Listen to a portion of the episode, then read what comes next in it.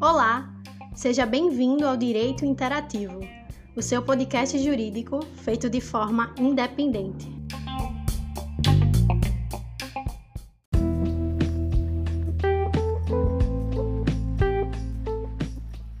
Olá a todos que estão nos acompanhando. Eu espero que vocês estejam muito bem. Eu estou muito feliz por estarmos iniciando agora sim o nosso primeiro episódio por estarmos mais uma vez lançando conteúdo para o direito interativo e assim conseguindo alcançar pessoas que possuem o objetivo de aprender mais sobre o direito, de ter mais contato com a área, de agregar mais conhecimento. Eu estou muito grata por estar aqui trocando ideias e eu espero que a conversa de hoje seja muito proveitosa para todos vocês que estão nos escutando, porque hoje nós queremos falar um pouquinho sobre um assunto muito interessante que é a segurança digital. Nós temos aí várias indagações relacionadas a esse assunto, como por exemplo, será que nós estamos realmente seguros na internet? Especificamente, o quanto os nossos dados estão seguros na internet? O quanto a nossa vida privada está sendo violada? Direitos humanos digitais, o que seria isso? Eles são realmente necessários? Como é que o direito está presente na nossa rotina virtual, no nosso cotidiano virtual? Como ele pode nos auxiliar? Para iniciar essa troca de informações, eu gostaria que a Nayara nos desse a honra. Olá, Nayara. Então, compartilha com a gente o que você trouxe sobre esse assunto, que podemos dizer que além de muito interessante, é um pouco polêmico, não é? Olá, Lígia. Olá a todos que me ouvem agora nesse momento, que nos ouvem, melhor dizendo. Aqui quem fala é Nayara e você está no Direito Interativo. Sejam todos muito bem-vindos ao nosso podcast. Estamos agora no segundo episódio dessa nova série, dessa nova saga, né? E nosso objetivo nada mais é que trazer conteúdo jurídico para vocês de forma descomplicada, interativa, sempre inovando. Então fiquem espertos porque vai ter muita novidade por aí. Nesse episódio, nós vamos falar um pouco sobre a questão dos direitos digitais, da segurança jurídica no meio digital, da segurança dos nossos dados, da nossa privacidade. Então, para contextualizar um pouco esse assunto, a gente sabe que hoje em dia a internet é uma realidade e não tem gancho melhor do que a quarentena. Tudo está sendo feito através do home office, tudo está sendo feito através do computador, do seu celular. Então, assim, essa revolução tecnológica que já vem há tempos se tornou a nosso modus operandi de vida. É o nosso modo de vida hoje. Não tem como negar a influência dos meios digitais, das redes sociais, dos aplicativos, dos smartphones no andamento da nossa vida normal. Então, assim, nós estamos colocando como foi é, o objetivo do Facebook, que era colocar a experiência real na esfera virtual nós estamos colocando toda a nossa experiência real, toda a nossa vida, toda a nossa personalidade e todos os nossos dados nos nossos aparelhos móveis, no nosso computador, no mundo virtual, que a gente ainda não entende muito bem o que é. Óbvio que existem há tempos os teóricos estão falando sobre isso, sobre essa realidade. Livros como Cultura da Convergência de Henry Jenks falam muito sobre essa nova realidade e a gente vê que os celulares mais modernos, por exemplo, hoje em dia, eles possuem leitor digital, eles possuem reconhecimento facial. Então, assim, a gente vê que cada vez mais nossa personalidade mesmo está entrando na, no mundo digital de uma forma imparável. Não dá para parar esse fenômeno. É, a gente não sabe onde é que isso vai parar, né? Nossas conversas pessoais, nossas fotos, nossos arquivos, nossos dados bancários estão todos em um aparelho super pequeno e que é conectado a milhões de outros aparelhos, porque a gente sabe que a internet, né, nada mais é que redes conectadas. Então assim, não é impossível alguém acessar os seus dados. A internet surgiu justamente na Guerra Fria, onde os soldados americanos e da União Soviética queriam ter informações mais rápidas, sabe, naquele momento. Então eles criaram computadores conectados para poder passar mensagens e tal. E aí foi evoluindo para tudo que a gente sabe que é hoje. De uma forma ou de outra, tudo está se modificando. E eu acho que nada não houve na história nenhum período de tanta mudança quanto esse do século 21. Foram 20 anos que, como no, no plano de Juscelino Kubitschek, né? A gente viveu quase dois séculos e 20 anos, porque o tanto de revolução, o tanto de mudança que ocorreu é impensável, incomparável. Você não acha, Lígia? Aproveitando a oportunidade que a Nayara deu ao comentar sobre essas questões, eu gostaria de mencionar e usar como base um artigo muito interessante que tem como título Internet e os Direitos Humanos, que nós podemos encontrar no site oficial da ONU. E apesar dele ser do ano de 2014, eu quero compartilhar uma parte muito pertinente com vocês, a qual nos diz basicamente que na sociedade global marcada pela produção, distribuição e uso da informação, a internet exerce um crescente impacto no mundo cada vez mais interconectado. No Brasil, 58% da população tem acesso à internet. Na atualidade, o nosso país é um dos países do mundo com maior utilização das redes sociais. Então, gostaria de chamar a atenção para o fato de que esse foi um artigo escrito no ano de 2014 Seis anos depois, e principalmente com os impactos da pandemia da Covid-19, é claro que o uso das redes sociais, tanto no Brasil quanto no mundo, evidentemente ficaram mais fortes, né? À medida que as pessoas buscam entretenimento, adotaram home office, estudam por plataformas, fazem suas compras online. É, ou seja, cumprem boa parte das suas responsabilidades, das suas obrigações via internet, e nós temos a certeza que a partir de agora esse será o novo normal. Então, a partir daí, não podemos ignorar o fato de que, com isso, naturalmente, os riscos da invasão à privacidade e a desproteção dos dados aumentam também. Infelizmente, apesar de toda a política de proteção, nós sabemos que nenhum método é 100% seguro. Então surge a importância das leis entrarem nesse cenário com a finalidade de delimitar as liberdades que são intrínsecas à internet e também de tentar amenizar os danos que são causados por esse problema, por esses problemas que nós sempre encontraremos e sempre teremos que lidar. E aí o artigo continua. Ao desafio de enfrentar o cybercrime, somam-se os desafios do direito à privacidade e à segurança na internet. Como a gente já viu em algum momento, os direitos eles não são absolutos. Então a gente sacrifica um direito em prol de outro direito que seja maior naquela determinada situação. E nesse caso, a sua liberdade não pode inibir a minha privacidade. É claro que a gente não pode esquecer que existem as exceções, né? Afinal, há casos onde a minha privacidade ela pode e deve ser interferida justamente em prol da segurança. Mas aqui nós estamos falando em um desafio muito maior que é o equilíbrio, que é o de criar um ambiente seguro, onde as liberdades e os direitos evitem se chocar ao máximo, porque na realidade nós sabemos que é quase impossível que eles não venham é, colidir mas estamos falando em criar um, um ambiente onde eles é, onde essa colisão não existe o tempo todo, mas que antes eles consigam viver a maior parte do tempo em harmonia, né? Tanto os nossos direitos quanto as nossas liberdades. E vamos continuando com o artigo. Ao mesmo tempo, marcos jurídicos têm sido aprovados com a ambição de estabelecer parâmetros, princípios, garantias, direitos e deveres no mundo digital se os avanços da tecnologia da informação podem ameaçar e violar direitos, também tem a potencialidade de promover e fortalecer esses mesmos direitos. E ele cita algo muito interessante que é: direitos humanos offline devem ser também protegidos online. Então, da mesma maneira que os direitos humanos eles foram definidos e oficializados para fins gerais digamos assim, né, no mundo real, nesse caso está sendo proposto que os direitos humanos sejam trazidos para o mundo digital e continuem possuindo a mesma finalidade, que é a de proteger direitos que são intransferíveis, ou seja, direitos que não podem ser separados de você. E eu achei muito interessante que o Conselho né, de Direitos Humanos da Organização das Nações Unidas tenha aprovado uma resolução defendendo o respeito à promoção e o exercício dos direitos humanos na internet. Infelizmente, essas resoluções não têm força de lei, mas são orientações importantes tanto para guiar governos quanto a sociedade.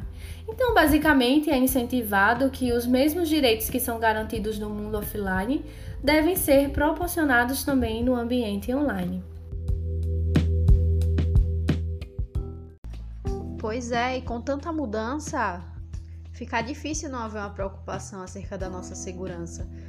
Na quarentena, o número de golpes virtuais, tentativas de clonagem de WhatsApp, tentativa de clonagem de cartão de crédito aumentaram muito as pessoas sempre se aproveitam de situações de vulnerabilidade para poder causar algum mal. Com a questão do auxílio emergencial também, várias tentativas de golpe, uso de CPF indevido. Então a gente vê que dados são algo são coisas basicamente muito valiosas, seus dados. E aqui uma pergunta para os meus ouvintes. Vocês já se cadastraram, já, já entraram em algum site que te dava algum benefício, seja um e-book gratuito, seja um cadastro, seja utilizar aqueles serviços, né, de forma gratuita, sendo que você só precisava se cadastrar nele, você só precisaria se cadastrar que você iria obter aquele benefício. Por que vocês acham que ele ia estar tá dando algo de graça assim para vocês? Porque no caso você está fornecendo seus dados a eles. Muitas empresas têm um cadastro, né? Um hall de e-mails de várias pessoas justamente para vender, para promover seu produto, seu serviço. Então assim, é essa esse domínio, né, de informação, de dados das pessoas, de contatos, é muito valioso hoje em dia. A informação ela tem poder quem tem domínio da informação, de, de como se comunicar com as pessoas, está em vantagem hoje em dia. Essa é a realidade. E as grandes empresas de comunicação são as que dominam hoje em dia o cenário, tanto da bolsa de valores como de, de qualquer esfera, porque Facebook, WhatsApp, Instagram, que são todos de Mark Zuckerberg, é, eles possuem todas as informações valiosas. Eles sabem o que é que você gosta, o que é que você faz, o que é que você busca, como Google, né? Onde você tá. Então, assim, para todas as empresas que querem vender um produto ou um serviço, isso é ouro. As informações sobre a persona são ouro. Então, assim, é indispensável um cuidado é, em relação a quem a gente está dando nossos dados, quais sites a gente está confiando. É algo que tem que ter essa atenção ultimamente. Entrando para um lado mais jurídico, o Paulo Bonavides ele define que nós temos, né, uma quinta geração de direitos fundamentais, os direitos difusos, né? Enfim, essa, essa corrente na verdade varia. Tem doutrinadores, autores que dizem que nós temos até um sexto, né? Paulo Bonavides é um deles, que define, defende inclusive um sexto, uma sexta aí, ordem de direitos fundamentais, que justamente é o direito à paz. Mas voltando para a quinta, o direito à informação, o direito à internet, ele se tornou um dos direitos fundamentais porque a gente tem de primeira geração, segunda geração, terceira geração, e com a modernização do mundo isso tende a crescer, né? Direito à cidadania, enfim. Acredito que a internet hoje em dia é indispensável para a dignidade da pessoa humana. A gente exerce nossos direitos dentro da internet, dentro da web, tanto o direito de, de comunicação, nossa liberdade, nossa qual é o nome? Nosso livre-arbítrio, liberdade de expressão, enfim, todos vários direitos estão sendo exercidos dentro da internet. Fora que vários outros crimes estão surgindo com isso, né? Com esse avanço da importância da internet. Então, assim, é uma realidade muito válida e é preciso que a gente se atente a isso. Muitas pessoas elas sofrem golpes, né? Elas acabam dando informações de cartão de crédito sem confiar naquele site, ou então fazendo compras em, em outros tipos de site que você tem que negociar, né, com o comprador, com o vendedor, e aí você não sabe quem é a pessoa e você acaba indo pela sua boa fé e não dá. Dizem que a internet é terra de seu ninguém, mas eu acho que isso não é realidade, então a gente precisa tomar certos cuidados. Tinha citado a questão dos direitos fundamentais. É, todo estudante de direito ele tem consciência de que quando a gente começa a estudar constitucional, na realidade, a gente cria essa consciência de que direito fundamental é aquilo que vai sempre entrar em conflito porque nenhum direito fundamental é absoluto. Tem o direito à vida, tem alguns doutrinadores que def defendem que o direito à vida é absoluto, porque se não tiver o direito à vida, os outros não surgem, mas enfim. Temos o direito à vida, direito à liberdade, à segurança, todos os direitos fundamentais, eles permeiam a nossa vida quando nós falamos em meio eficazes para que haja segurança no mundo digital, seja muito importante ressaltar a relevância de identificar ações, programas, políticas inovadoras e até mesmo estratégias para utilizar o potencial digital para a promoção da proteção de direitos e não somente de liberdades, porque no resumo da ópera é difícil nós nos mantermos seguros o tempo inteiro. E apesar de não somente o direito estar avançando tanto, ainda é difícil de falarmos sobre segurança digital sem sentirmos a necessidade de incentivos a essas é, adequações.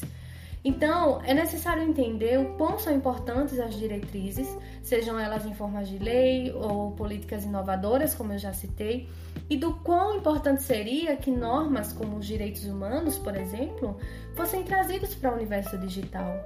Porque, ao contrário do que muitas pessoas pensam, apesar de ser gradativamente, o mundo cibernético, ele tem deixado de ser uma terra sem lei e tem se tornado, assim como na vida real, um lugar no qual nós possuímos direitos e deveres que devem ser resguardados e cumpridos, sejam por pessoas físicas ou jurídicas, por assim dizer, que juntas formam esse universo virtual.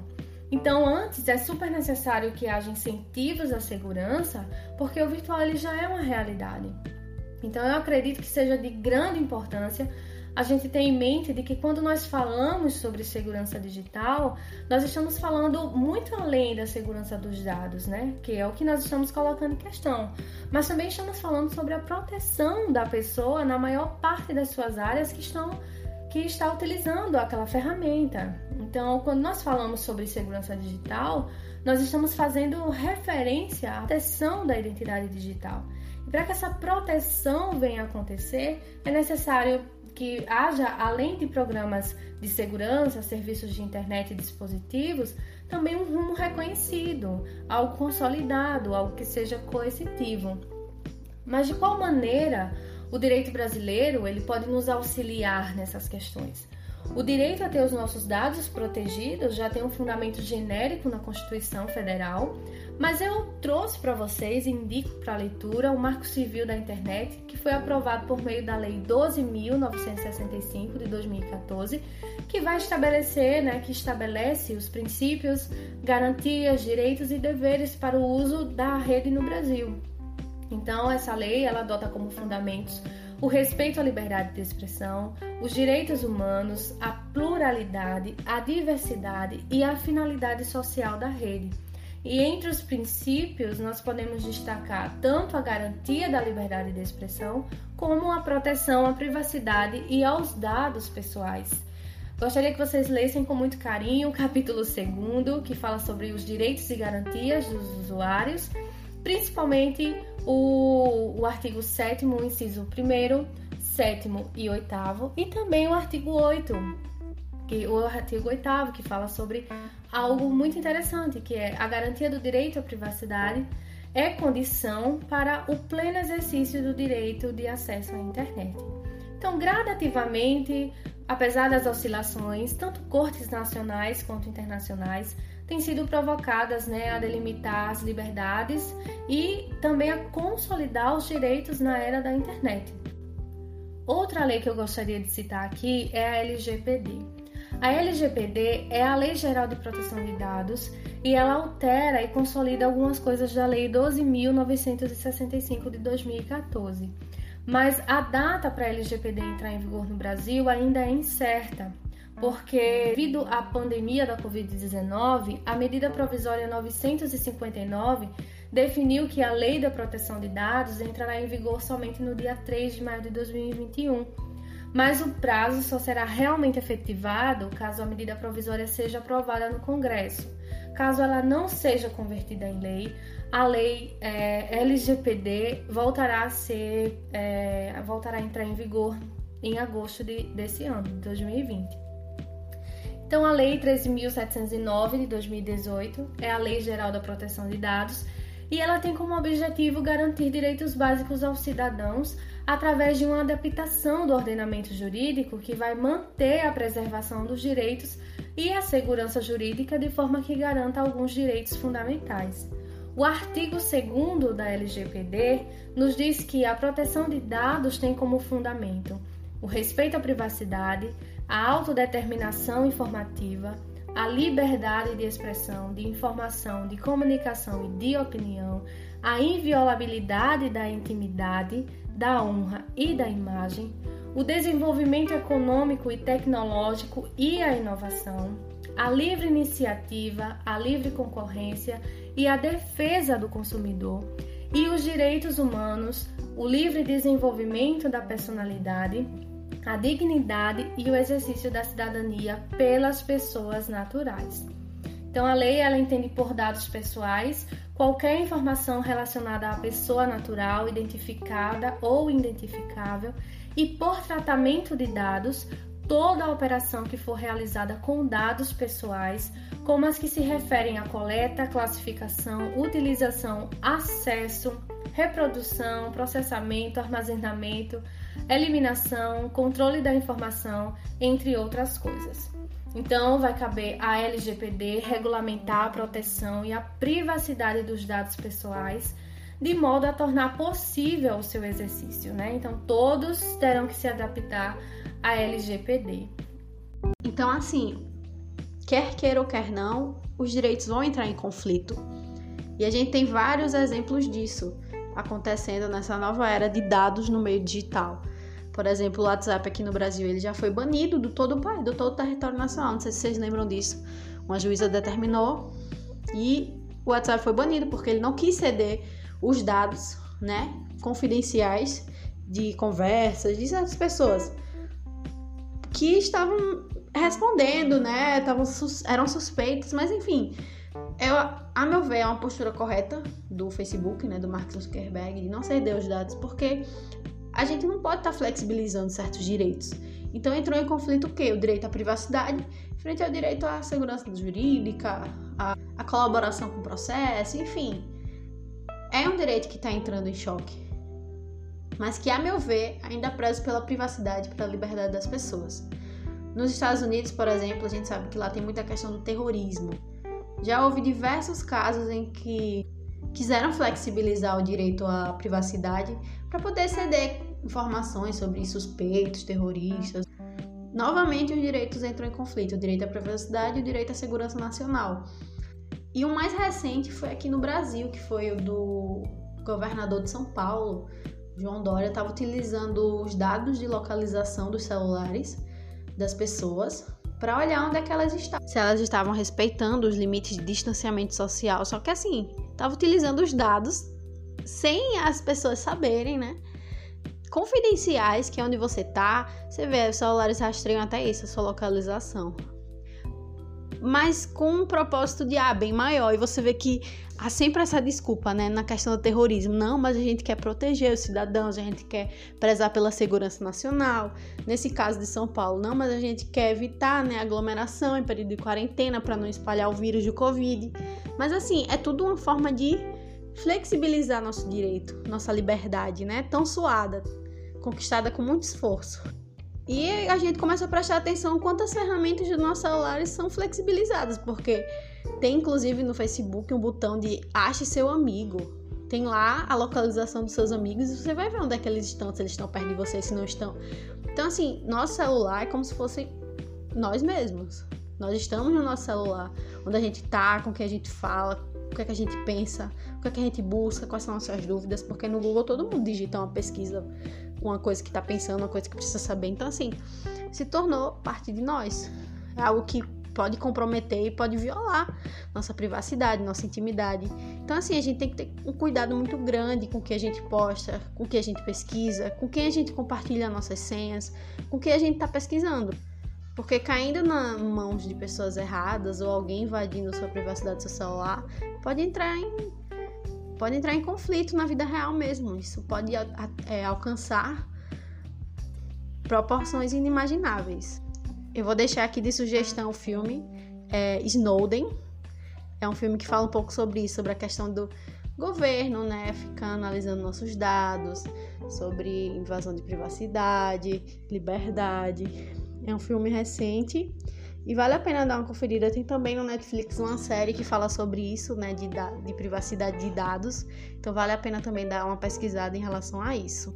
Então é isso, gente. Espero que vocês tenham gostado do diálogo de hoje. Vamos estar tá tentando sempre manter o podcast ativo. Nós temos o objetivo de convidar pessoas para falar aqui pra gente. Como vocês já sabem, o podcast é feito de forma independente.